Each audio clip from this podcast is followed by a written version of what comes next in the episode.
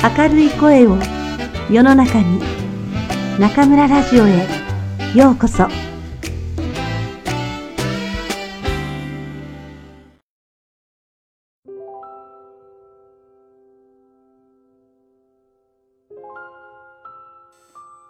グッドラック。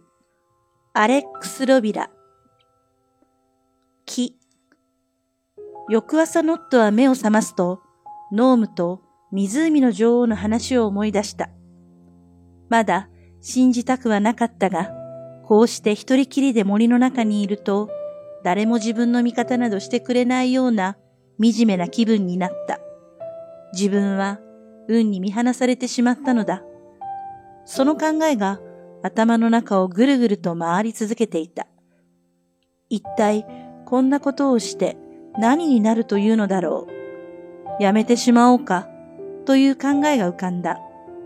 暖かいベッド、人々の話し声、美味しい料理。何もかもが懐かしく、輝かしく思えた。だが、ノットは力強く首を振り、その考えを頭から追い払った。俺は必ず魔法のクローバーを見つけてやる。ノットは自分を励ますように力強く立ち上がると、馬にまたがり、これまで通り行く先々で魔法のクローバーのことを尋ねて回った。しかし、やはりこれまでと同じように、そのありかを知っている者はいなかった。出発して3時間も経たないうちに、ああ、結局今日も昨日と同じだ、とすっかり意気消沈し、とぼとぼとうろつき回る彼がいた。その時、ふとある思いが頭をかすめた。木々の女王セコイアならば何か知っているかもしれない。セコイアはこの森の主であると噂に聞いた覚えがあった。ノットは馬を森の中心へと向けた。魅惑の森はセコイアを中心に広がっていた。というのは、この森で一番古い木が彼女だったからだ。それから何万年もかけて森はゆっくりゆっくりと広がっていった。つまり、セコイアは森のすべてを知り尽くしていると言ってもよかった。森の中心が近づいてくるにつれて、ノットの中で期待と興奮が高まっていった。もう望む答えを半分くらいは手に入れたような気分になっていた。その姿を一目見て、セコイアだと分かった。いかにも森の長老にふさわしい苔むした大木で、思わず言葉を忘れてしまうほどの雄大さだった。ノットは馬を降りると、セコイアに歩み寄った。セコイア、木々の女王よ、話がしたい。だが返事はなかった。ノットはもう一度呼びかけてみた。セコイア、木々の女王よ、お前に話があるのだ。答えてくれ。私を知らぬか？騎士のノットだ。その声に、あたりの枝がざわざわと動き始めた。セコイアが目を覚ましたのだ。ノットは固唾を飲んで、彼女の言葉を待った。これはこれは、噂の騎士殿だね。話は聞いてるよ。森の声は、枝を渡り、根を通り、全部私のところに届くのだからね。深みのある落ち着いた声だった。何やら探し物をしているそうじゃないか。さあ、聞きたいことがあるなら早く聞いて。また眠りにつかせておくれ。何せ五千歳も超えると疲れて仕方がないのさ。それでは手短に済ませよう。今日から二日後、この森のどこかに魔法のクローバーが生えると聞いた。だが、ノームも湖の女王もそんなものは知らぬという。そこでこの森の長老である貴殿に聞きに来たのだ。知っているのならば、ぜひ教えてほしい。セコイアは返事をする代わりに黙ったままじっと考え込んだ。五千年分の年輪に刻み込まれた記憶を一つ一つ遡りながら魔法のクローバーの記憶を探し始めたのだ。ノットはじりじりしながらそれを待っていたが、セコイアはなかなか口を開こうとしない。さあ、早くしてくれ。セコイアよ。私は急いでいるのだ。やれやれ。人間というのはせっかちな生き物だね。セコイアは言った。今考えているところだよ。もうちょっと静かに待っておいで。さらに時間が過ぎたが、相変わらずセコイアは黙ったまま答えようとしなかった。ノットはセコイアに無視されているものと思い、ついに痺れを切らすと、馬の方へ引き返しかけた。お待ち。セコイアが言った。どうやら本当のようだよ。この森には魔法のクローバーなど生えたことはない。この五千年の間、一度もね。そんなまさかという思いと、やっぱりそうだったかという思いが同時に込み上げ、ノットを絶望の淵へ追い詰めていく。やはりノームの言うように、マーリンの言ったことが嘘だったのだ。自分はきっとまんまと一杯食わされたのだ。ノームにも湖の女王にも、そしてセコイアにも同じことを言われ、ノットはすっかり惨めな気持ちになってしまった。魔法のクローバーはこの森には生えないという現実が高い壁となって彼の前に立ちふさがっていた。はじめから自分の手には運など握られていなかった。それを信じようとした自分にすら彼は腹が立った。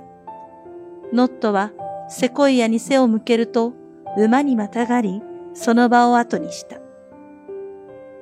シドアといえば、今日もまた一層爽やかな気持ちで目を覚ましていた。その横では、豊かな土が水を含み、魔法のクローバーが芽吹くのを待っているかのようだった。彼は自分がこしらえた小さな場所を眺めながら、植物を育てるには他に何が必要かと考えを巡らせた。土、水とくれば、あとは日光だ。だが、そこは木々の枝で幾重にも覆い尽くされていて、漏れてくる光などはほとんどと言っていいほどなかった。それに、どの程度の日光で魔法のクローバーが育つのか彼は知らなかった。植物のことならば、セコイアに聞いてみるのがいいだろう。森の長老である彼女ならば、答えを知っているかもしれない。シドは馬にまたがると、セコイアのいる森の中央へと出かけていった。彼がたどり着いたのは、ちょうどノットが立ち去ってすぐのことだった。シドはセコイアの前にひざまずくと、うやうやしく言った。全能なるセコイア、木々の女王よ。お話をさせていただけますまいか。またしてもセコイアは答えなかった。シドはもう一度語りかけた。木々の女王よ。敬愛するセコイアよ。お疲れでなければ、どうかお答えください。もしも今はお疲れであるならば、また出直して参ります。実のところセコイアは傲慢なノットの態度に腹を立て、もう誰に何を尋ねられても答えまいと思っていた。だが、彼女の前にひざまずく指導を見た彼女は返事をすることに決めた。疲れていないと言えば嘘になるね。だけど答えようじゃないか。何が聞きたいのかね。ありがとうございます。木々の女王よ。私の質問は簡単です。もしも良い土と適量の水があるとすれば、魔法のクローバーを育てるのに、どれだけの日光を当てればよろしいのでしょうか？ふむ。セコイアは考え込んだ。だが、今回は短かった。というのは、答えは分かりきっていたからだ。日陰と日向が半々になるようにしなさい。だがそんな場所がこの森にあるとは思わないね。見ての通り、ここはどこに行っても日陰ばかり。それで魔法のクローバーが育たないのさ。さあ、これが答えだよ。もう一人にしておくれ。その前にもう一つだけ。と、シドは遠慮がちに言った。もしよろしければ木々の枝を少し落とさせていただけますまいか。好きにするといいよ。セコイアは答えた。枯葉落とすだけでちょうどいい日の光が入ってくるようになるはずさ。それに、その方が木々も喜ぶだろう。この森の住人は怠け者ばかりでね。誰もそうやって手入れなんかしちゃくれないんだ。みんなもう五千年もそういうことを先延ばし先延ばしにしてきたからね。どうもありがとうございます。シドは丁寧に礼を言うと、セコイアの元を後にした。土を引いた場所に帰り着いた頃には、すでに日は傾き始めていた。シドは枝を落とすのは明日にして、今日は休んでしまおうかと考えた。もう必要なものはすべて揃えることができたのだ。だが、今日できることは今日やってしまった方がいい。それはいつでも彼が教訓にしてきたことだった。もしも今のうちに枝を落としてしまえば、明日一日ゆっくり時間が取れる。そうすれば見落としたことがあっても何とかなるはずだ。彼は疲れた体に鞭打って木に登ると剣を抜き、枯れ枝を落とし始めた。何しろ、十本以上の木から枝を落として回ったので、作業が終わる頃には、すっかりくたびれ果てていた。彼は重い体を横たえると、新しい土の匂いを嗅ぎ、水流の音に耳を傾けながら、木々の隙間に現れた夜空を見上げた。星が美しく瞬いている。自分がこしらえたものは、ほんの小さな場所だけだが、そうして寝転がっていると不安は少しずつ消え去っていくようだった。目をつぶると、クローバーの葉の形までがはっきりと想像できた。小さなハート型をした葉が4枚、朝の光を受けてキラキラと輝いている。彼は深く息を吸い込むと、幸せそうに眠りに落ちていった。クローバーが芽を出すまであと二日。下ごしらえを先延ばしにしてしまえば、幸運は絶対に訪れてはくれない。どんなに大変でも、今日できることは今日してしまうこと。小石。6日目。ノットは絶望のどん底にいた。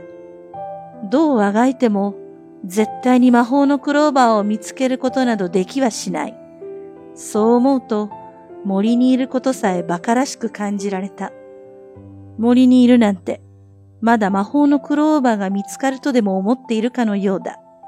だが、もうマーリンの言葉を信じているのかいないのか、自分でもわからなかった。ノットは行くあてもなく森の中をたださまよい続けた。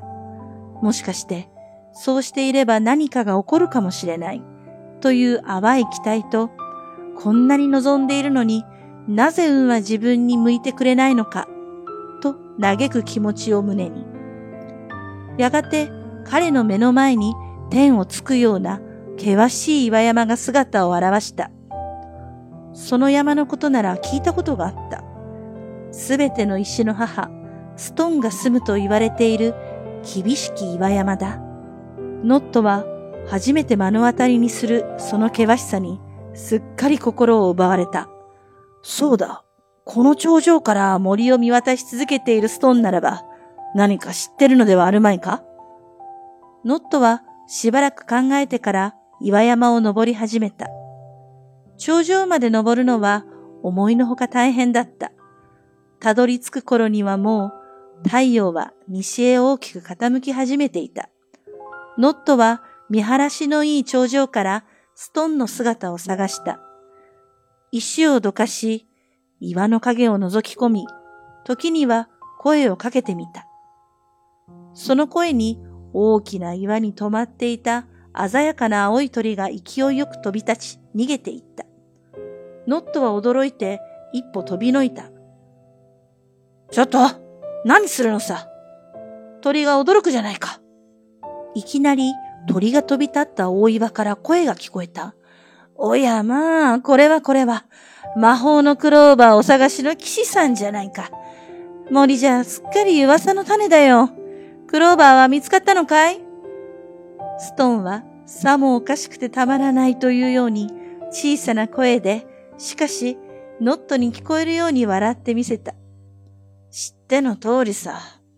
ノットはむっとしながら言った。教えてくれストーンよ。この森には絶対に魔法のクローバーが生えないというのは本当なのか？この山の石の隙間にでも生えているのではないか？まさか。ストーンは大声で笑い出した。こんなにゴロゴロ石が転がっているところに魔法のクローバーなんて生えやしないよ。お前さん、森をうろついてる間におかしくなっちまったんじゃないのかい？もう散々聞いたことだろうが、この森のどこにも魔法のクローバーなんて生えやしないんだ。もう何を言い返す気にもなれなかった。ノットは深く長いため息を一つつくと、ストンの笑い声を背中で聞きながら山を降り始めた。もう魔法のクローバーなどどうでもいいような気がした。一緒にやってきたシドだって、どうせ見つけることなどできはしまい。俺に見つからないのだから、あいつにだって見つけられるわけがない。彼は声に出して言ってみた。胸が少し軽くなったような気がした。シドは目を覚ますと、自分が敷いた土の上に日の光が降り注いでいるのを満足そうに眺めた。キラキラと光を跳ね返す水流を見ていると、水の流れる音までが昨日とは全然違うように思えてきた。自然と頬が緩んだ。その場所に魔法のクローバーが入るかどうかはもう気にならなくなっていた。ともあれ、あと一日しかない。シドはこの一日を何か見落としていることがないか確かめるために費やすことに決めた。土、水、日光。他には何か必要なものがあっただろうか。シドは馬に乗って森のあちこちに出向き、そこで出会った生き物たちに魔法のクローバーのことを尋ねて回った。だが、誰もシドが知っている以上のことは知らなかった。さて、一体どうしたものかとシドは考え込んだ。もしかしたら、本当にもう下ごしらえは整っていて、あとはただ待っていればいいだけなのかもしれない。黙々と考えながら馬を進めているうちに、シドは厳しき岩山のふもとにたどり着いていた。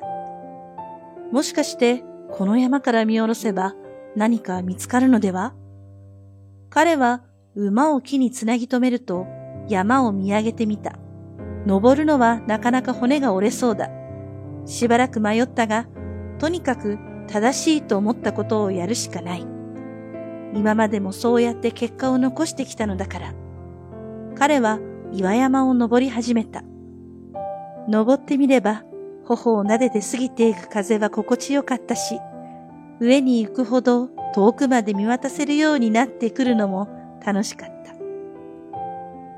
頂上から見下ろしたら、一体どんな気分だろう？と胸を躍らせながら登り続けているうちに、いつの間にか、シドは頂上にたどり着いていた。そこからの景色は本当に素晴らしいものだった。すっかり夕暮れに包まれた森は、オレンジ色に光り輝き、まるでおとぎの国に迷い込んだかのようだった。シドはその美しさに目を奪われながら、手近な石に腰掛けた。たとえ何も見つからなかったとしても、この景色を見られただけで山に登った甲斐があったというものだ。ちょっとあんた、どきなさいよ。突然座っている岩から大声が聞こえた。シドは驚いて岩から飛びのいた。岩が喋った。ただの岩だと思ったら大間違い。私はすべての石の母、ストンさ。岩はむっとした声で続けた。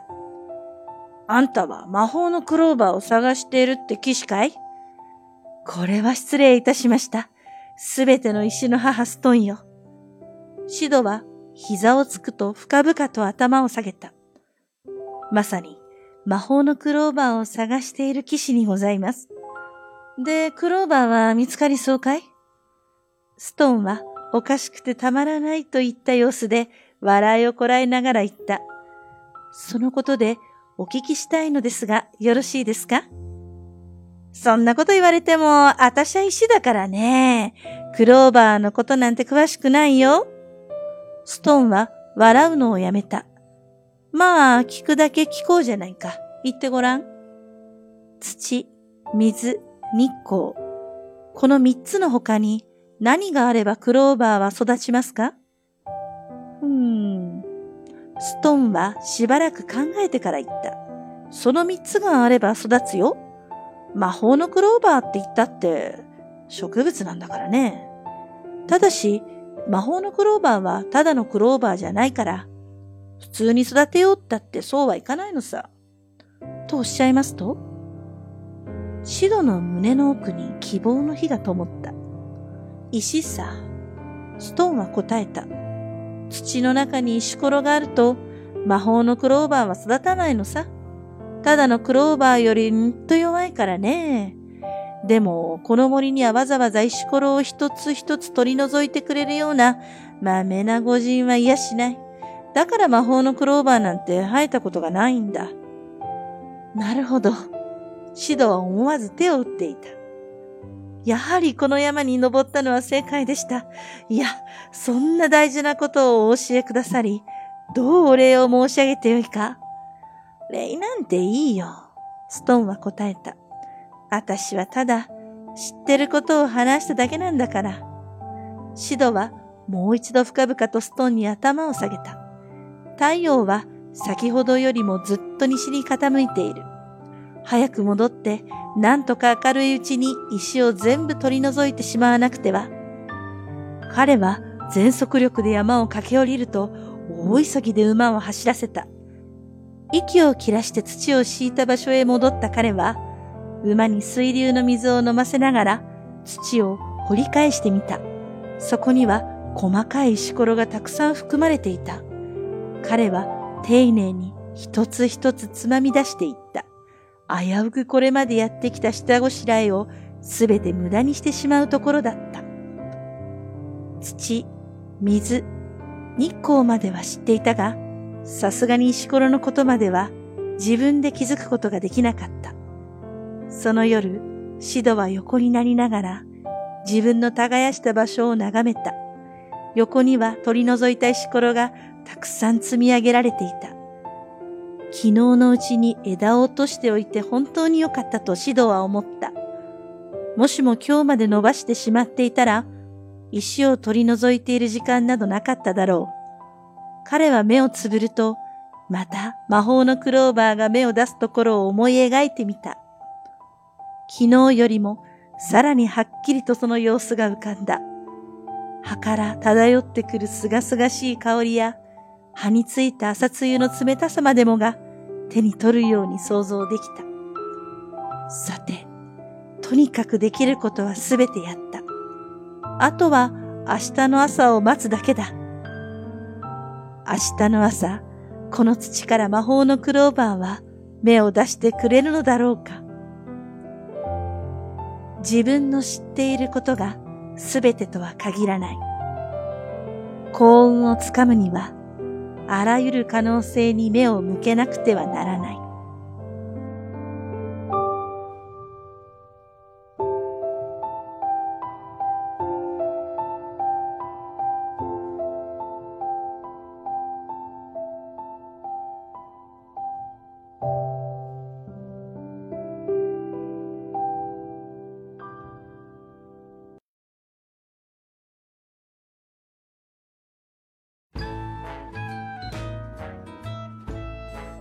皆さんこんばんは。今夜も中村ラジオへようこそ。私は当ラジオ局のディスクジョッキー、中村です。ご無沙汰しております。中村、無事に武漢に戻ってまいりました。今年も頑張って中村ラジオをお届けしていきますので、リスナーの皆さんも楽しく頑張って聞いてくださいね。この約3週間、中村は日本でいろいろ忙しくやっておりました。前半は前回の放送でお知らせした通り、大学の卒業証明書の認証の件であちこち行きました。卒業後、23年ぶりに訪れた母校は改築され、あの頃とはかなり違っておしゃれになっていて、今なら楽しく通えたのに、とつい一つため息をついてしまいました。時代は常に変わり、いろいろと便利になっていきますね。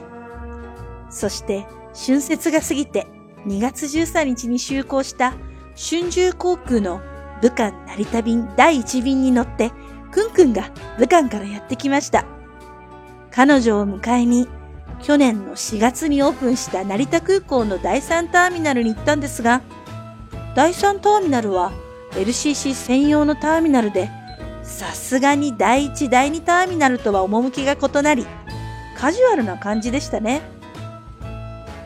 夜の8時頃の到着だったので、私たちと私の妹の3人は、まず空港近くのホテルに向かい荷物を置いた後、成田の夜の街に繰り出しました。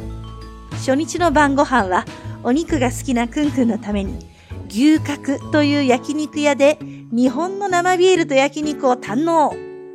お腹いっぱいになるまで食べたらすぐホテル？いえいえ、そんなわけがありません。焼肉屋の隣のカラオケに行って、久しぶりに日本の夏メロを歌った後は、これまた近くにある24時間営業のドンキホーテに行って、いきなりの買い物。初日から1秒も無駄にしないパワフルなくんくんとの旅はなかなか面白かったです。次の日からは東京に移動して、私の友人に会ったり、麹町にある凡人社という日本語教育の専門店に行ったりしながら数日を過ごしました。最近は武漢もかなり発展してきて、建物や物の面では、それほど日本と比べても遜色ないところまで来てるんですけど、やはりソフトの面、例えば交通機関やお店のサービスはまだまだ違いが見られます。特に東京は2020年のオリンピック開催を控えて多くの外国人観光客に来てもらい、便利で快適に過ごしてもらおうという姿勢が感じられました。世界的に英語が苦手という定評がある日本ですが、東京ではいろいろなところで英語で応対しているところを見かけました。笑えちゃうのは、なぜだか日本の皆さんには私は中国から来た観光客に見えるらしく、よく英語で話しかけられるんですよ。東京の大学や会社に通っていた私も、13年も中国で過ごせば、すっかり中国が板についてくるということでしょうか。今回の中村とくんくんの旅、一番の目玉は、途中東京を離れて出かけた箱根の旅。この放送を聞いているリスナーの皆さんの多くが、標準日本語という黄色の教科書を使って勉強したことがあると思いますが、この初級の上の第9課から第11課にかけて出てくる箱根です。新宿から小田急ロマンスカーに乗って1時間半で着く温泉の街箱根。1日目はあいにく天気が悪かったのですが、2日目には足の湖の遊覧船から雪をいただいた富士山を拝め、初めて富士山を自分の目で見たくんくんは大感激のようでした。ビャオリーの中で、李さんが小野さんや長島さんと出かけた世界中の有名な作家の彫刻がある箱根彫刻の森美術館にも行ってきて、まるで流行りの聖地巡礼みたいな箱根の旅。メインは何と言っても温泉ですね。二度目の来日ですっかり大浴場に慣れたくんくんも、すっかりご満悦。これぞ、まさに体験型旅行の醍醐味ですね。皆さんもぜひ日本の温泉を味わっていただきたいと思います。ただ、大浴場に入るときは、周りの日本人の様子を見て、同じようにするといいと思います。もし、間もなく日本に旅行に行くから、日本のいろいろなマナーが知りたいという方がいましたら、微信ゴンジョンハオの方にご質問くださいね。旅の楽しみは何と言っても美味しい食べ物。日本人とはいえ、今はほぼ外国人のような中村。とろろと納豆の好きなくんくんといろいろ食べてまいりました。刺身に寿司に豚骨ラーメン。日本酒もエビスビールもしっかりいただいて。でも、毎日1万5千歩ぐらい歩いていたせいか、少し体重が減りましたと言いたかったんですが、武漢に来て1週間でまた戻ってしまったようです。恐るべし中華料理。頼まれていた買い物も済ませて、さあ、武漢に戻る最終日。すんなり行くと思ったら、成田空港でまさかの大混雑。並びに並んで、やっとチェックインが終わったら、もう出発まで30分。出国審査、セキュリティチェックが終わったら20分しかありません。ファイナルコールでせき立てられる中、免税店で白い恋人とロイズのチョコレートをなんとかゲットして走りながら飛行機に乗り込みました。これから成田空港から春秋航空をお使いになる皆さんは、くれぐれもチェックインはお早めに並んでくださいね。さて、無事に武漢に戻りました。これで愛する猫ちゃんたちに会えると喜んだのもつかの間。冬休みの3週間、離れ離れで預けられていたママ猫のマルと娘のカッパ。なんと、マルはカッパを、可愛い娘を忘れてしまっていました。一日早く私の部屋に帰ってきたカッパを、丸は縄張りを表す侵入者とみなし、歯を向いてうなり声を上げます。カッパは大好きなママのそばに行きたくて近寄ろうとするのですが、丸はカッパが視界に入るだけでシャーッと威嚇します。私たちがカッパを触った手で丸を抱こうとすると、これまたうーっとうなる始末。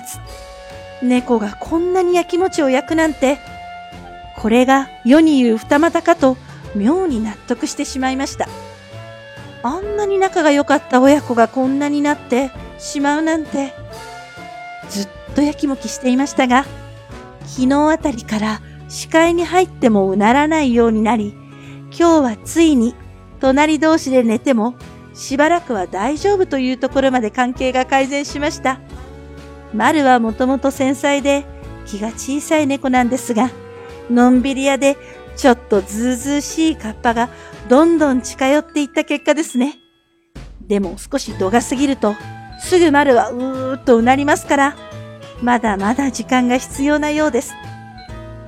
何はともあれ、今日の放送で2匹のニャンゲン関係が解放に向かっていることがご報告できてほっとしています。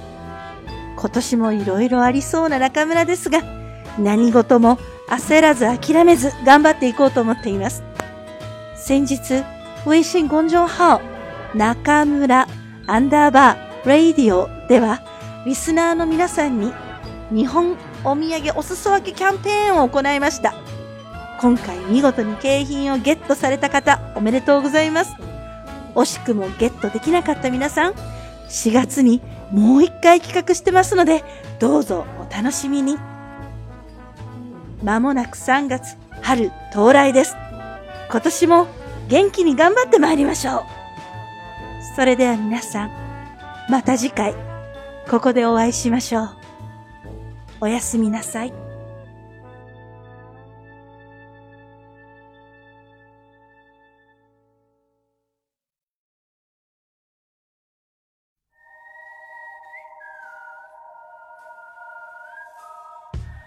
ちゃんのおまけコーナー。皆さんこんばんは，坤讲的おまけコーナーようこそ。大家好，我是中村电台的制作担当棍棍，欢迎来到おまけコーナー。坤坤和中村老师已经结束了愉快的东京之旅，回到了大武汉的怀抱。 困困在东京期间受到了老师及老师家人还有老师友人的热情接待。首先，在这里对老师及老师家人还有老师的朋友表示诚挚的感谢。多么ありがとうございました。接下来是安利时间，很想给大家推荐一些这次东京之旅中深得我心的东西。从食物讲起的话，首先想向大家安利的就是我的最爱纳豆、山药泥和 soba 荞麦面。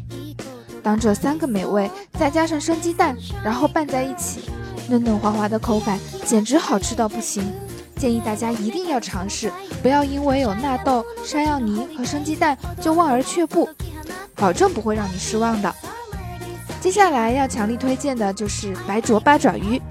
虽然才刚看完美人鱼，八爪鱼罗志祥的抽搐脸依然深深的印刻在脑海中，但我还是鼓起勇气尝试了八爪鱼，结果一尝就变星星眼，好吃的停不下来，以至于接下来的几天，就算路过便利店都想买一盒八爪鱼当点心吃。五星安利，有机会一定要尝试哦。然后说说这次的大收获。温泉圣地香根之新标日圣地巡礼，喜欢极了香根的各种交通工具：登山巴士、登山电车、有轨缆车、海盗船，沿着山路水路，看着窗外风景流转，明媚的阳光中飘着亮闪闪的雪花，于是觉得时光要是就这样美好的凝固也很不错。还有充分汲取了天地之灵气、自然之精华的森林雕刻美术馆。更是美到让人流连忘返，温泉的美标自然不必说，而且我想，日本女生冬季也能光腿穿短裙的奥秘，很可能就在这温泉之中。每晚泡泡温泉或泡泡澡，身体所有的关节都会变得热乎乎的，完全可以承受一天的严寒。强烈建议中国的家居产业也能注意到浴缸的重要性，进而普及泡澡文化，因为欧芙洛真的太棒了。前几天我们在微信公众平台举行了粉丝感谢季，你和米娅给大派送活动，听众朋友们太热情，十份小礼物在两个小时之内就尘埃落定了。没有赶上前十的朋友们也请不要灰心，我们今后还会举办类似的活动，祝大家下次能 get 到自己心仪的小礼物。それでは皆さん、また次回ここでお会いしましょう。おやすみなさい。